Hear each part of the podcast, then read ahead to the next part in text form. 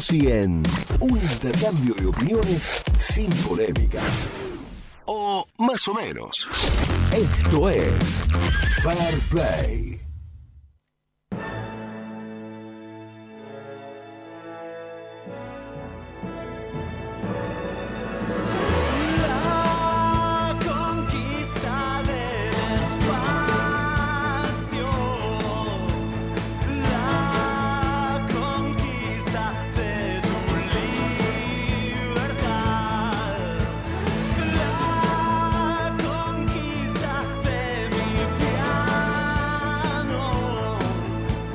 ¿Cómo están todos? Muy buenos días. Buen lunes. ¿Cómo le va Tolchin? ¿Qué dice? ¿Qué decís, Joel? ¿Todo bien? Todo bien. Ahora que sé que sos eh, rico, te voy a pedir plata.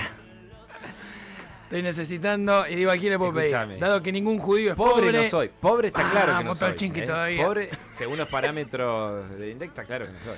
Así que estoy Sí. necesitando un 10.000, ¿eh? ¿Qué dice usted? Gran tema para Fair Play. ¿Se ¿eh? podrá Gran prestar? ¿Prestan plata los judíos ya que no son pobres o no? Eh, y bueno, hay gente que se dedica a la medicina, gente que se dedica a la No, educación, gente que se dedica a, la, a la finanza, sí. no, yo obvio. digo si de onda. Vos me prestarías a mí un 10.000.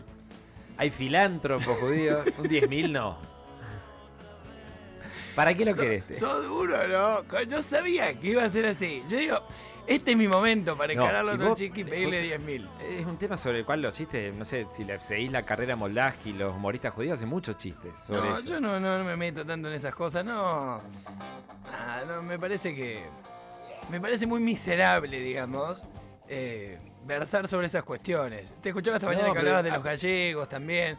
Sí, que Ojo, por ahí para- tiene una sensibilidad menor porque, porque bueno, los antecedentes muestran que no es lo mismo la, el odio dirigido hacia ellos que el odio dirigido hacia los judíos. El odio dirigido hacia los judíos tenía unas consecuencias diferentes, ¿no? Distintas. Pero... Sí. No, no Igual quiero una irme- cosa es el humor y otra cosa es un profesor en una universidad. Claro, además, ni hablar. Bueno, nos vamos a meter eh, en el. Porque la palabra miserable el fin de semana estuvo a la orden del día, eh, dado que el oficialismo salió a responderle al comunicado de la oposición en torno a la muerte de Fabián Gutiérrez.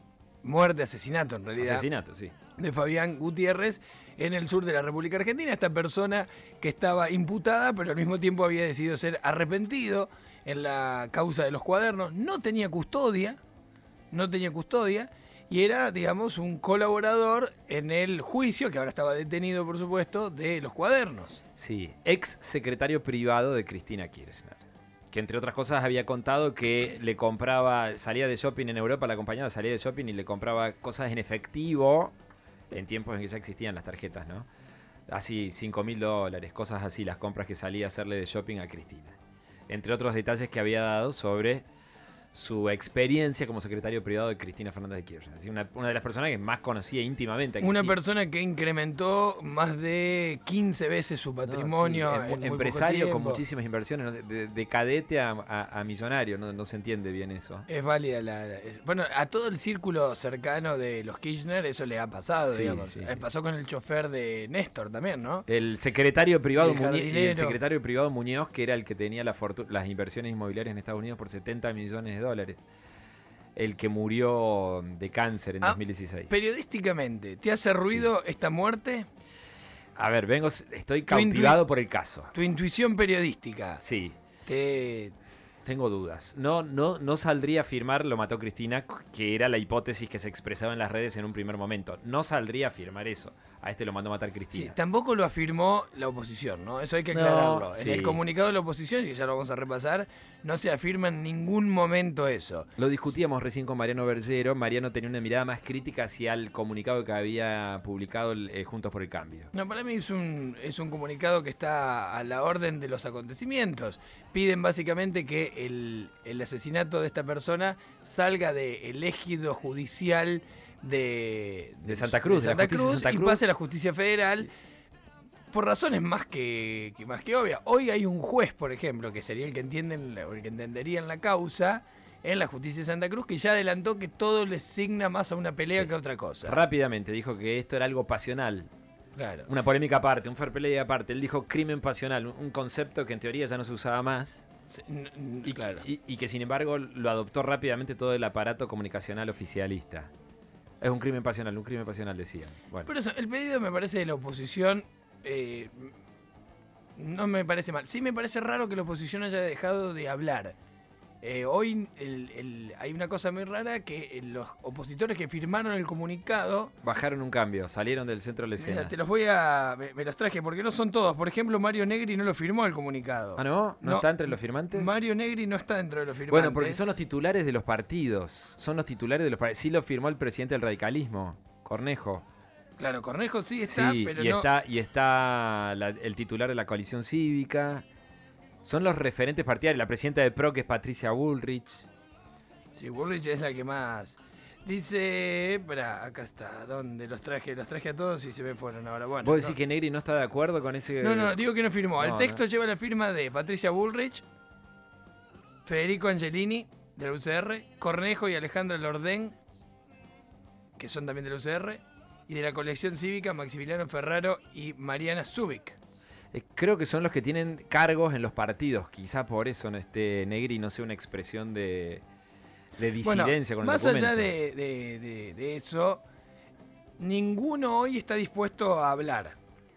Hay como un Le, le quieren bajar el tono al, al tema. como que algunos en el entorno de la oposición le habrían hecho sentir que se apresuraron. Si uno se limita a lo que la oposición pidió en el comunicado, sin las interpretaciones políticas que uno podría llegar a hacer del caso, ¿Qué piden? ¿Qué piden? dice el texto, es un crimen de la mayor gravedad institucional. Sí. Pedimos sí. que, Eso dice la oposición, por la posible conexión de su muerte con delitos federales, claro, porque obviamente esta persona está imputada y era colaborador en un eh, juicio federal, La causa de los cuadros. la causa de los cuadernos. La investigación pase a la órbita de la justicia federal y que no haya familiares de la vicepresidenta Cristina Kirchner en el proceso. Porque la hija de Alicia Kirchner es la fiscal de Calafate. Interviene en esta causa. Sobrina, obviamente, de Cristina. Cristina. La justicia provincial ya está tratando de instalar, dice la oposición, sin prueba alguna, Mm. hipótesis sobre el motivo del asesinato, lo que decíamos Sí, del juez. Alguna prueba existiría, pero bueno, por ahí ese párrafo es discutible, esa oración. Que sin prueba alguna la justicia provincial está apuntando al, al- al, entre comillas, crimen pasional. ¿Pero qué día lo mataron a? Jueves a la noche, viernes es- a la madrugada. Hoy es lunes y ya se sabe. No, se sabía el viernes a la tarde, el sábado, al sábado a la mañana ya se sabía, supuestamente. Qué Por- rápido, ¿no?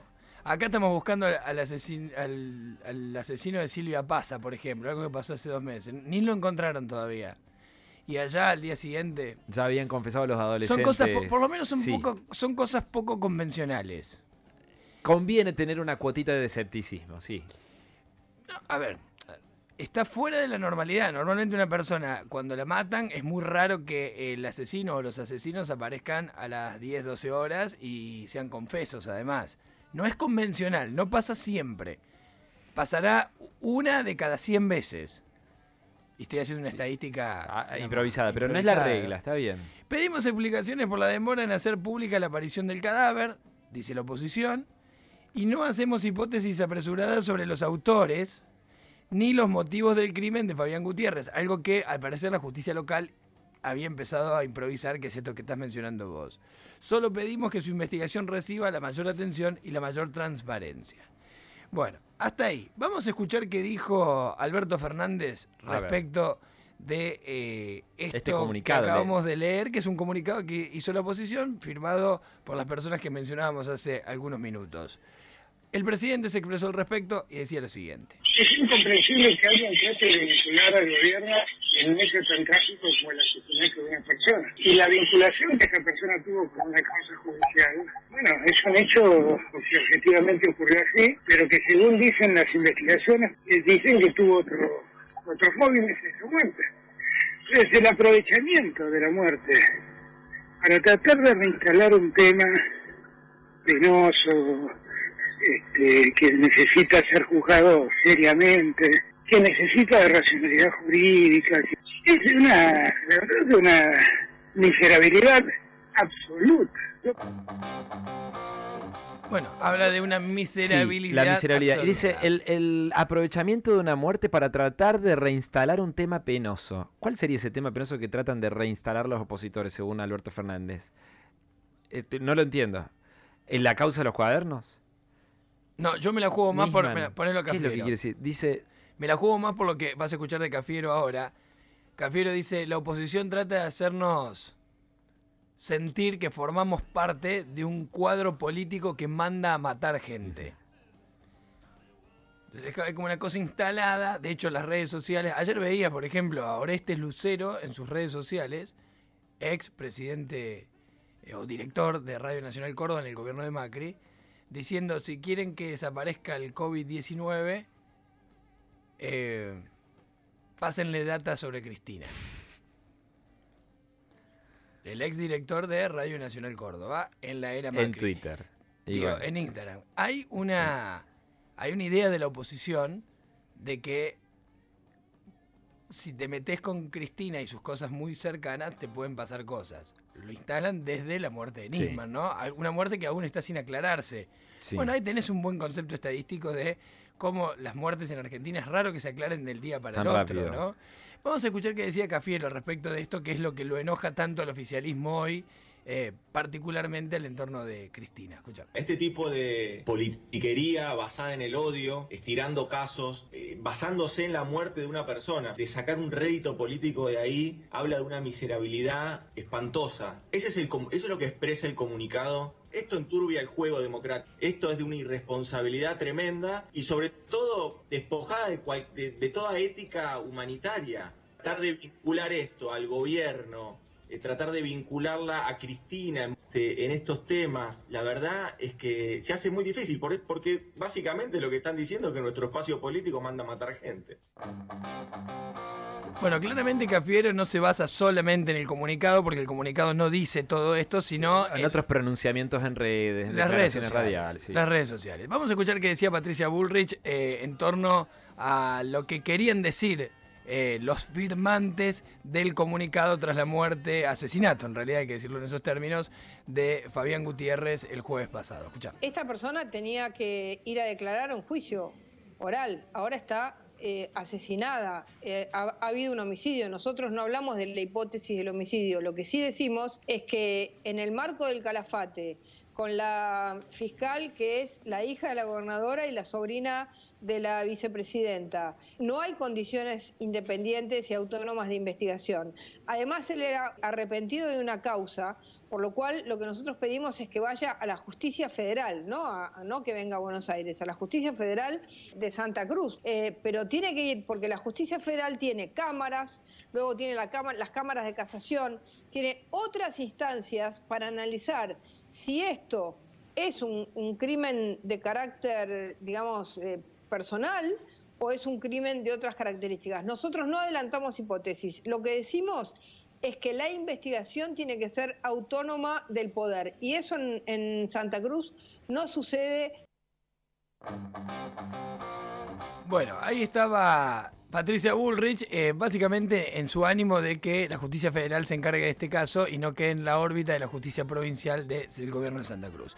Vamos a ir al teléfono porque está en línea el diputado del Frente de Todos, Eduardo Fernández, diputado nacional, que está en el teléfono. Eduardo, ¿cómo te va? Bienvenido a Pulso, a Fair Play. Federico Tolchinqui y Joel Rossi, te saludamos. ¿Cómo estás?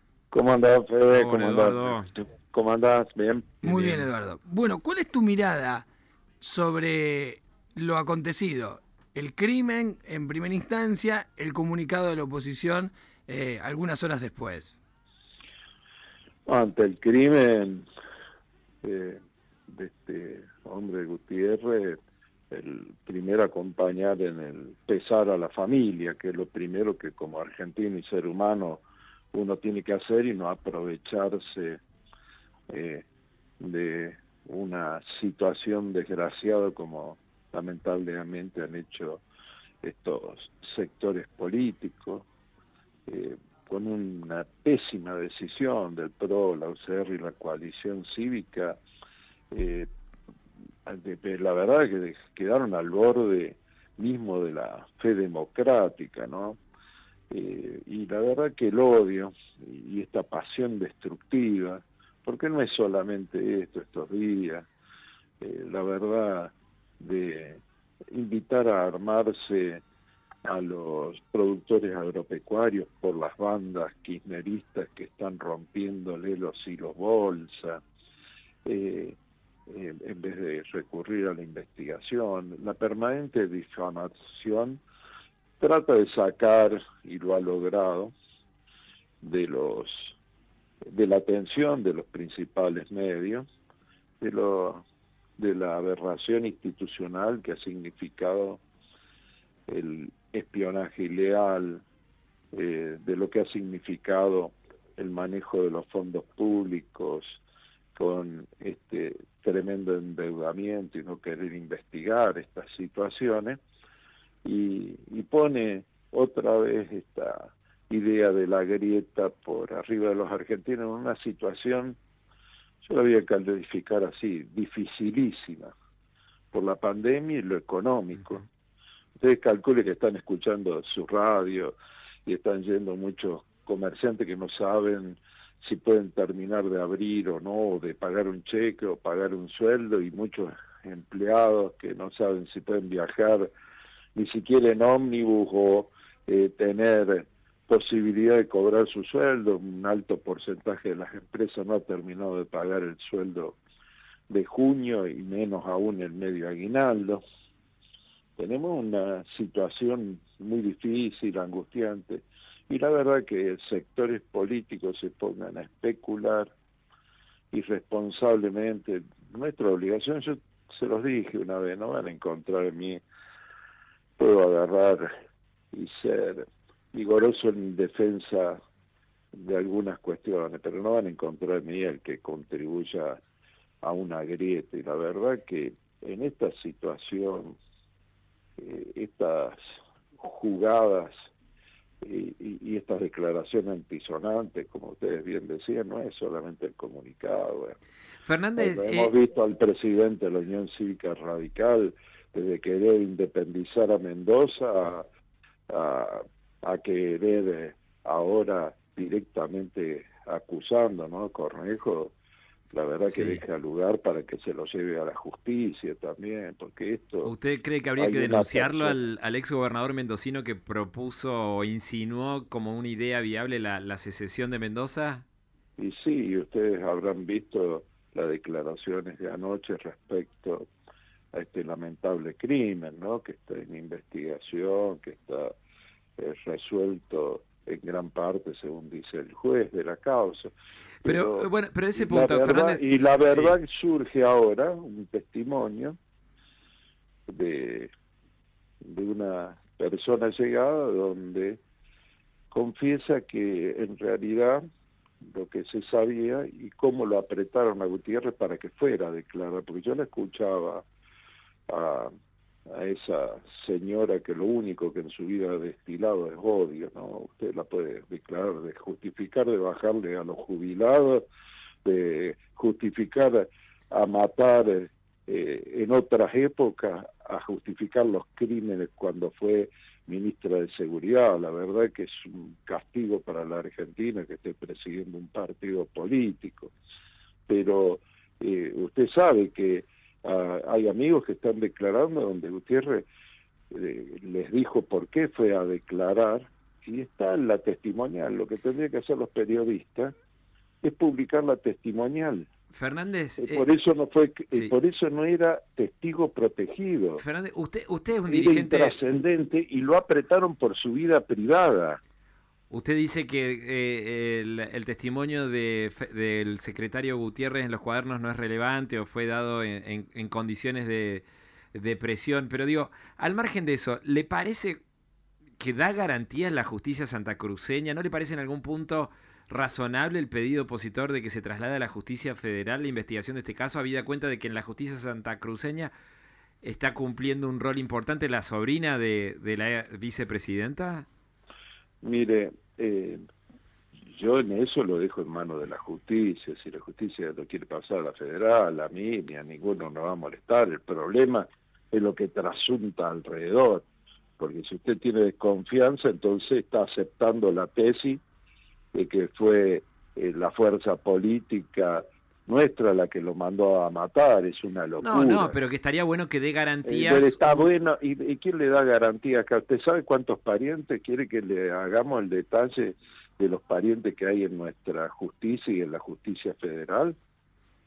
Sí, bueno, pero tan eh, directos. eh, hay que devolver eh, la confianza a la justicia y, eh, eh, dejar de manipularla la justicia. Nosotros abogamos por eso, por eso vamos a mandar, un- y va el presidente va a mandar una reforma a la justicia. Si no se confía en la justicia, cuando se hacen las encuestas, la población no cree en la justicia. Entonces, nosotros contribuimos desde nuestra función de ser representantes a eso, me parece que es una cuestión también que tenemos que poner en calma si perdemos la justicia como uno de los poderes que puede ayudar a los argentinos y argentinas, los ciudadanos, a resolver sus problemas, esclarecer hechos. Nosotros lo que tenemos que abogar es que esclarezca los hechos, pero meternos ya, eh, están los organismos eh, jurídicos, institucionales que pueden juzgar a los jueces, los, los eh, tribunales de alzada. La verdad que esa no es la discusión.